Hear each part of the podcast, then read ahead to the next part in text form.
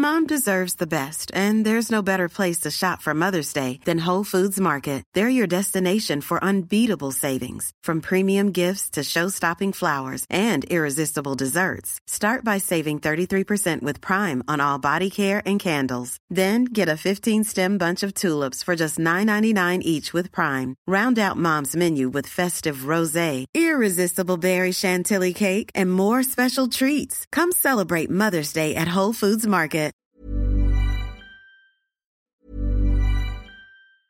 Mom deserves the best, and there's no better place to shop for Mother's Day than Whole Foods Market. They're your destination for unbeatable savings, from premium gifts to show-stopping flowers and irresistible desserts. Start by saving 33% with Prime on all body care and candles. Then get a 15-stem bunch of tulips for just $9.99 each with Prime. Round out Mom's menu with festive rosé, irresistible berry chantilly cake, and more special treats. Come celebrate Mother's Day at Whole Foods Market. Hey, I'm Ryan Reynolds. Recently, I asked Mint Mobile's legal team if big wireless companies are allowed to raise prices due to inflation. They said yes. And then when I asked if raising prices technically violates those onerous two year contracts, they said, What the f are you talking about, you insane Hollywood ass? So to recap, we're cutting the price of Mint Unlimited from $30 a month to just $15 a month. Give it a try at mintmobile.com slash switch. $45 upfront for three months plus taxes and fees. Promo rate for new customers for limited time. Unlimited more than 40 gigabytes per month. Slows. Full terms at mintmobile.com.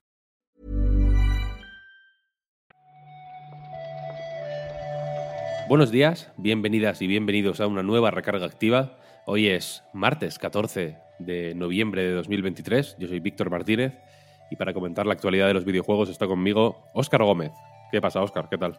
Hola Víctor, ¿qué tal? Pues aquí con ganas de, bueno, de hablar de, de todas las cosas que hay, sobre todo de los Game Awards por, por bueno, por todas las chichas que hay, ¿no? Que, Hay chicha, ¿eh? que joder, 31 categorías está para comentar. Entiendo que aquí tampoco nos podemos poner a, a comentar todas, tampoco sé el criterio que podemos tener para hablar del mejor entrenador de esports, por ejemplo. Pero bueno, Hombre, eh, no sé, yo espero que tú sepas un montón. Eh, yo poquito, ¿eh? Poquito de eso, pero, pero bueno, a lo mejor del mejor atleta de esports algo, de, algo te puedo contar. Yo creo que hoy, nos, hoy, si te parece, nos vamos a centrar en los grandes Uf, mejor. y así seguro que el- en el reload podemos hacer un poco más de salseo dentro de lo humanamente razonable. ¿eh? Tampoco hay que salsear por encima de nuestras, de nuestras posibilidades, pero bueno, sí que es cierto que hay alguna cosita que comentar. Antes de empezar, si quieres, eh, ayer mencionamos la expresión una de cal y una de arena y se nos hizo un comentario. Y me pareció un comentario muy pertinente, porque a mí me gustan mucho las expresiones. No sé si, si lo sabes, yo soy... El refranero. Me encanta el refranero, es una cosa que me vuelve loco. Creo, creo que, es, creo que hay más sabiduría en el refranero que en, que en una carrera universitaria entera. Y, y por lo visto, una de cal y una de arena viene de. Pues en el mundo de la construcción, la, la frase entera es: una de cal y una de arena hacen la mezcla buena. Y, y- Uh. y viene a, pues a decir que hay que ir alternando, ir mezclando las cosas, que no hay que. ¿Sabes? Que no hay que eh, quedarse con, el, con lo único, sino que la diversidad, eh, al final, es, es, es lo bueno, ¿sabes? Hacen la mezcla buena, efectivamente.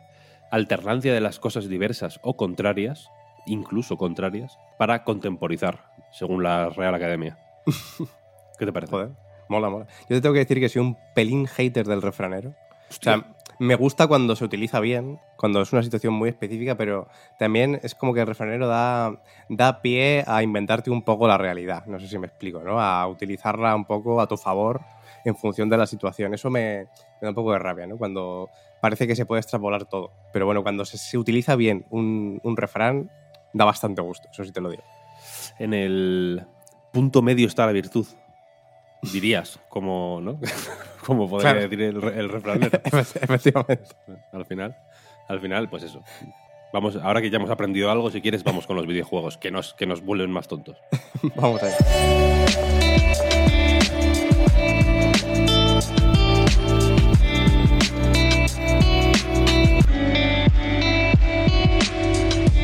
Efectivamente, ayer hablábamos de los Golden Joystick, un premio veterano en el que Baldur's Gate 3 eh, hizo récord, de hecho, ¿no? Porque se llevó eh, siete premios, es que es el número máximo de premios que se ha llevado un único juego en la historia de esos premios.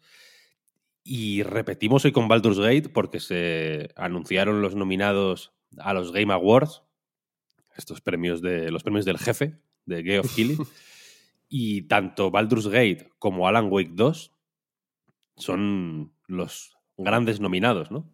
Sí, eh, justo antes he estado preparando un artículo que sacaremos ahora, ¿no? Con todos los nominados, las normas del, pues de las votaciones, ¿no? Y el, todo el funcionamiento. Y es verdad que el récord no lo tienen porque el año pasado mismo el Ragnarok creo que tuvo 10 nominaciones, o sea que ya en ese sentido lo, lo tienen complicado, pero que dos tengan 7 está bastante bien. Pero luego también le siguen por detrás juegos que, que, bueno, que también tienen bastantes. Vaya, tienen 8 nominaciones, eran Alan Wake 2 y Baldur's Gate 3. 8, 7, eran 8. Eh, pero bueno, está detrás el, el Spider-Man 2 con 7, que, que, no está mal. Tienen 5 Hi-Fi Rush, el Mario Wonder, Tears of the Kingdom, que, que, tampoco está mal. Y Cyberpunk 2077 y Final Fantasy XIV tienen 4. Claro, Cyberpunk 2077 tiene un poco el, la trampa del, del, ongoing, ¿no? Y de la comunidad y el apoyo, y que han sacado el DLC, ¿no? Que, que eso, pues bueno, suma un poquito de más por ahí. La trampa de Idris Elba. La trampa de Idris Elba, exactamente. Que, que también, también la han nominado a él. El salvatruco. Y Street Fighter 6 y Resident Evil 4 cierran, digamos, la, los, los grandes nominados uh -huh. con tres cada uno. Eso es. Que ya está bien. Que o sea, quiero decir, para, para, ser Street Fighter 6, es un juego que a mí me encanta, eh, pero que es, de, es un juego de lucha, es muy, muy, muy nicho. Y Resident Evil 4 es un remake. Que te, claro, que, que tiene 20 años. Que, claro. que se puede dar con un canto de los dientes. Que está bastante bien, ¿eh? también te lo digo. Sí, no, no, hombre, desde luego, desde luego. La cuestión, en el caso de Baldur's Gate y Alan Wake 2, los dos comparten cinco categorías, que son mejor dirección, mejor narrativa, mejor música, mejor actuación, que es donde uh -huh. está Idris Elba. En el caso de eh, Baldur's Gate es New, Neil Newborn, que es Astarion, y Melanie Liburd en Alan Wake 2, que es Saga, uh -huh. la coprotagonista del juego. Y los dos también tienen el premio gordo, ¿no? que es el mejor juego del año.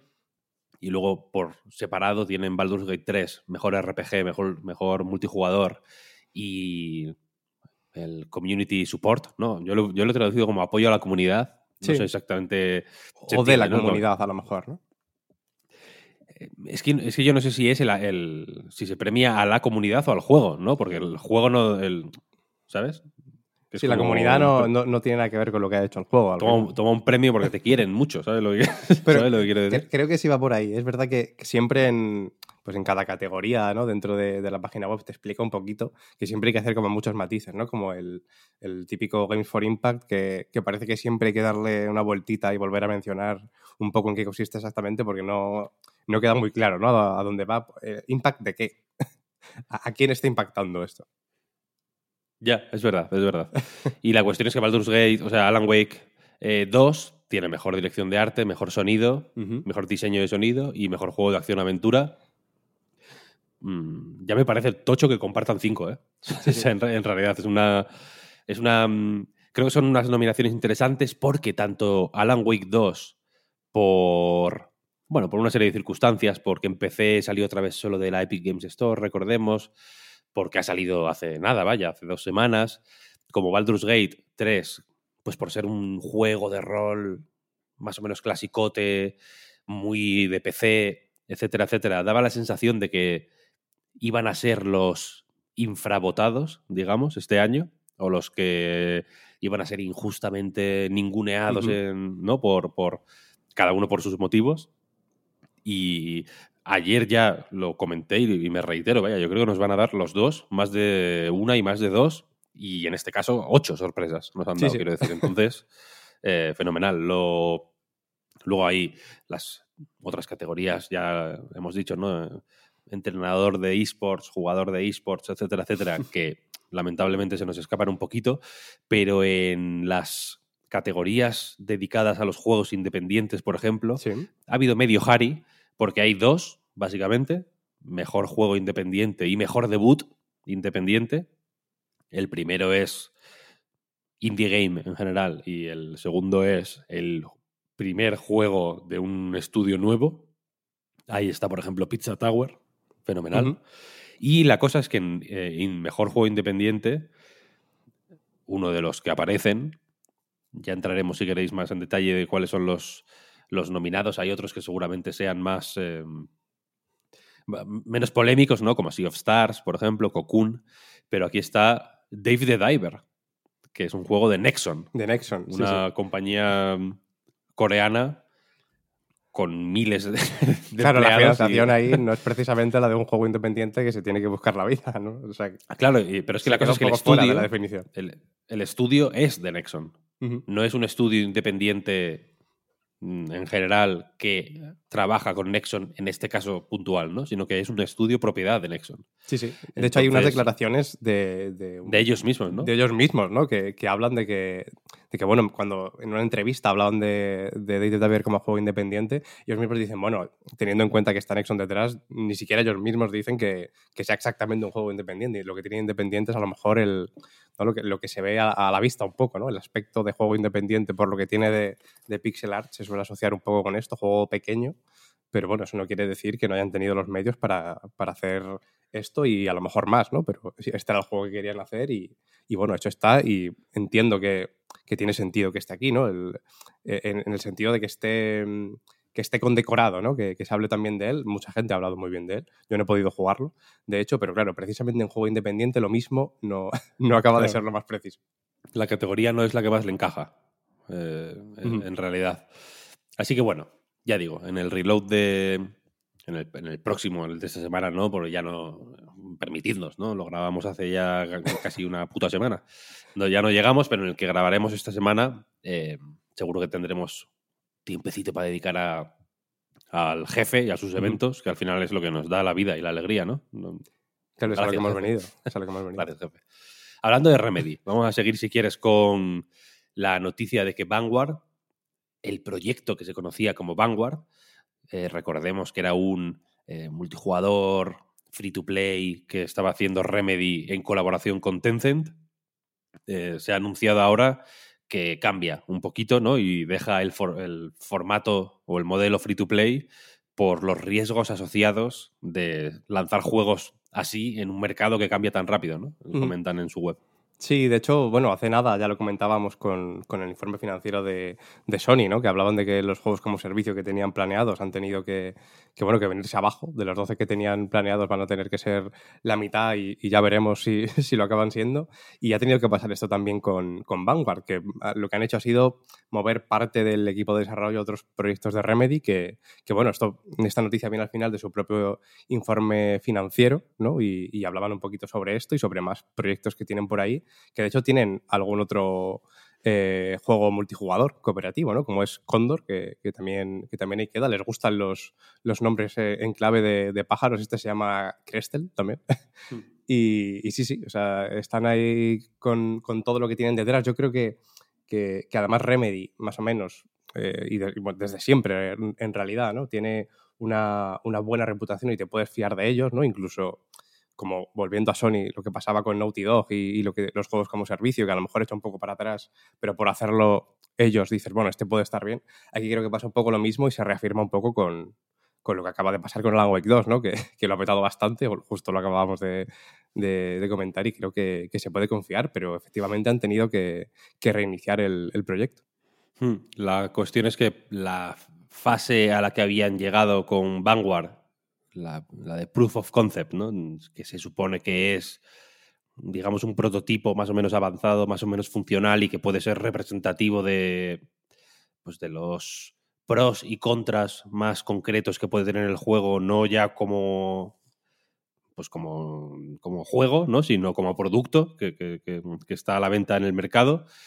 Eh, la cosa parece que no pintaba particularmente bien, ¿no?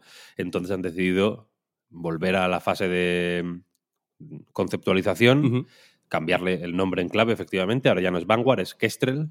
Y, y, y ahora es un juego premium, básicamente, de pago con eh, fuerte eh, componente cooperativo, dicen, pero parece que efectivamente ha habido unas modificaciones ahí. Habría que ver cuánto tiene de... o, o cuánta holgura para pensar, para tomar este tipo de decisiones les da pues, eh, pues, ciertos éxitos recientes, ¿no? Como este Alan Wake 2, que no creo que. Igual no ha sido tampoco el. eh, yo que sé, un GTA V, pero no creo que haya tenido que ir mal, ¿eh? Y no creo que vaya a ir mal en los próximos meses. Este yo creo que va a coger fuerza poquito a poco.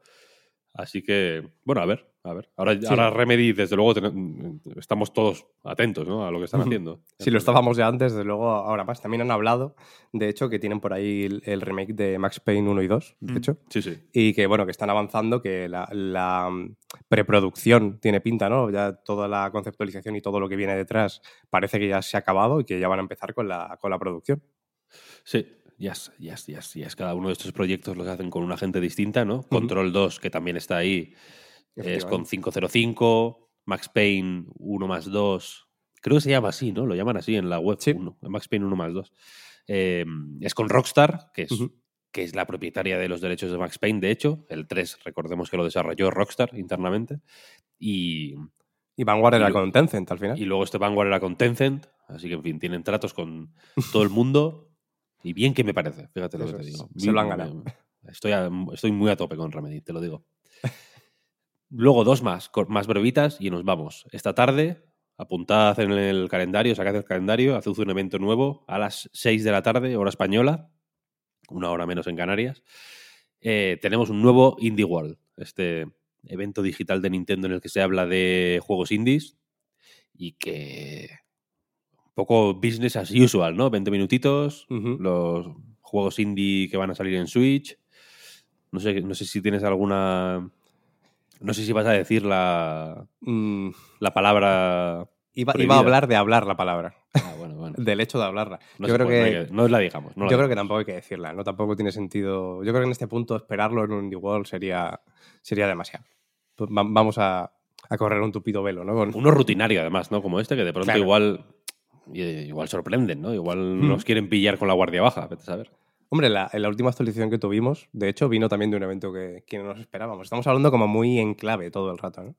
Todo el mundo sabe de lo que hablamos. Todo el mundo sabe de lo que hablamos. Claro. No sé, no sé. Y, aparte de eso, no sé qué.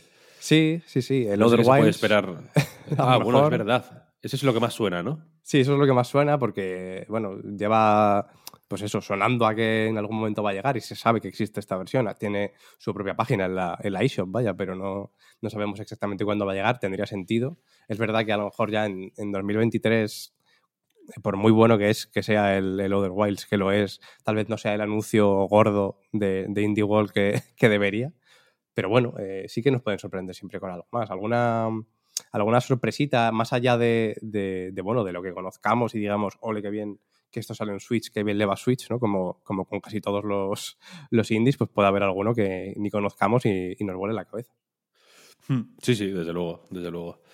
Que. mm, No sé, te, iba a decir, te iba a decir uno que tengo en mente y no me acuerdo cuál. No me acuerdo cuál era. Ah, no, te iba a decir una cosa, que la.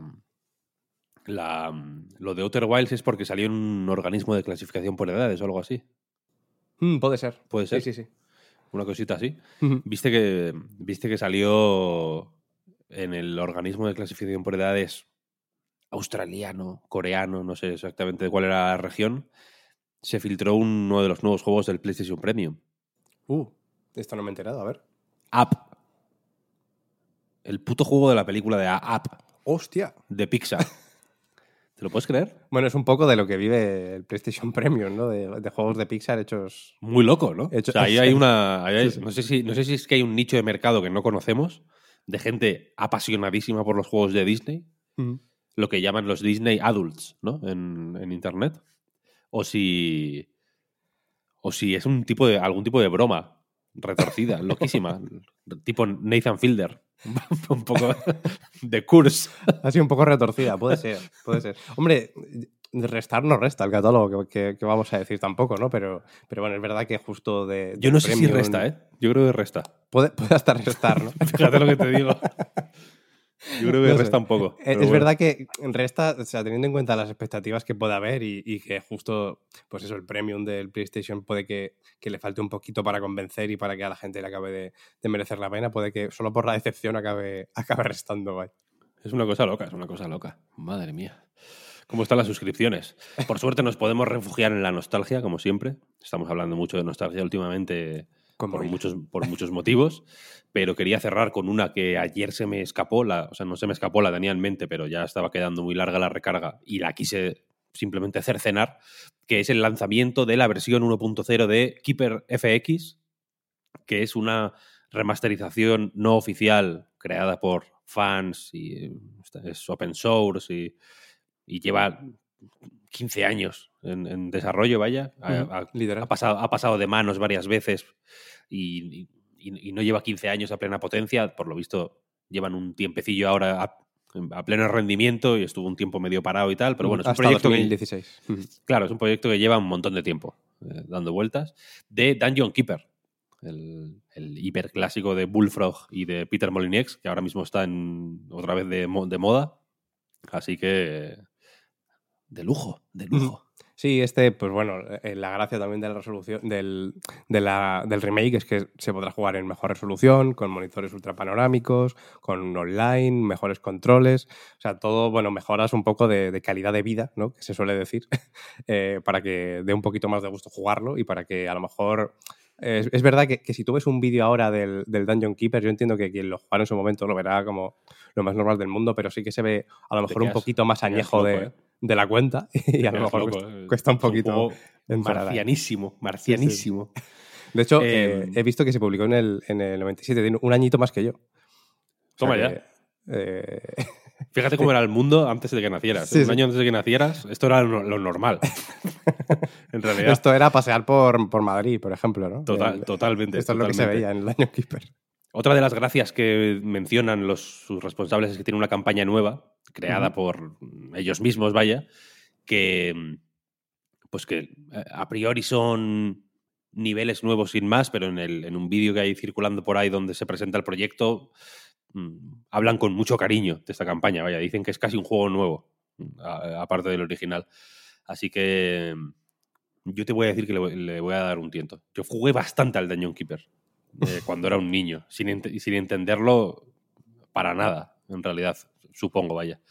La cuestión es que la versión, esta versión Keeper FX requiere del juego original para, para parchearlo, digamos, ¿no? Que ahora mismo está disponible tanto en la web de Electronic Arts como en GOG. Mm, No es mala idea pegarle una pasada al Keeper FX porque la de GOG yo creo que se juega, no es ni de Windows, quiero decir, no es un juego de Windows, es de MS2, creo que se juega con el DOSBox en, en la versión de GOG, que no, no tiene por qué ser una cosa dramática, pero funciona mejor na- siendo Mm. nativo de Windows, este tipo Sí. de cosas, vaya. Este además, ya que- ya que nos, nos llenamos la boca tanto ¿no? con el tema de la, de la preservación, pues, pues viene muy bien y, y eso, pues una oportunidad más para, pues bueno, para jovencitos como yo, que, que nos lo, que bueno, que no lo vivimos siquiera, ¿no? De hecho, el lanzamiento en su momento, y que, pues bueno, es una oportunidad más.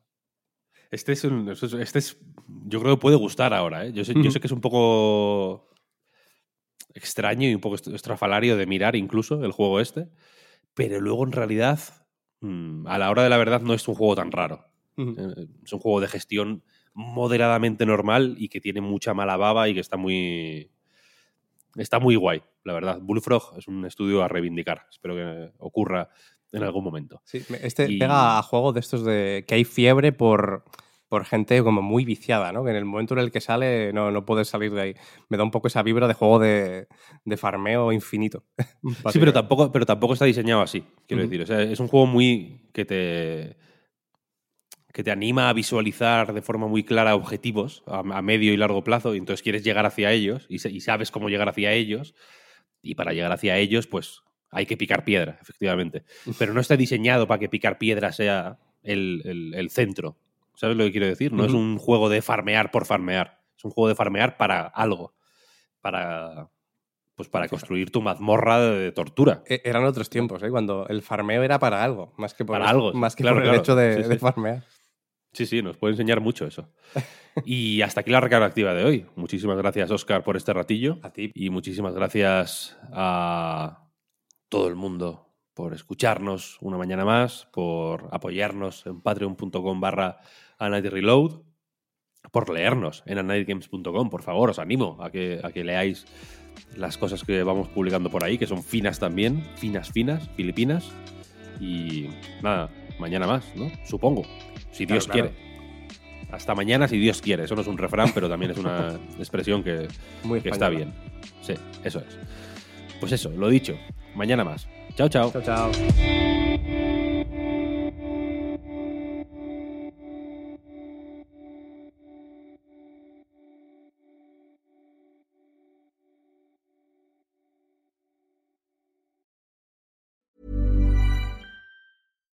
Hi, I'm Daniel, founder of Pretty Litter. Cats and cat owners deserve better than any old fashioned litter. That's why I teamed up with scientists and veterinarians to create Pretty Litter. Its innovative crystal formula has superior odor control and weighs up to 80% less than clay litter. Pretty Litter even monitors health by changing colors to help detect early signs of potential illness. It's the world's smartest kitty litter.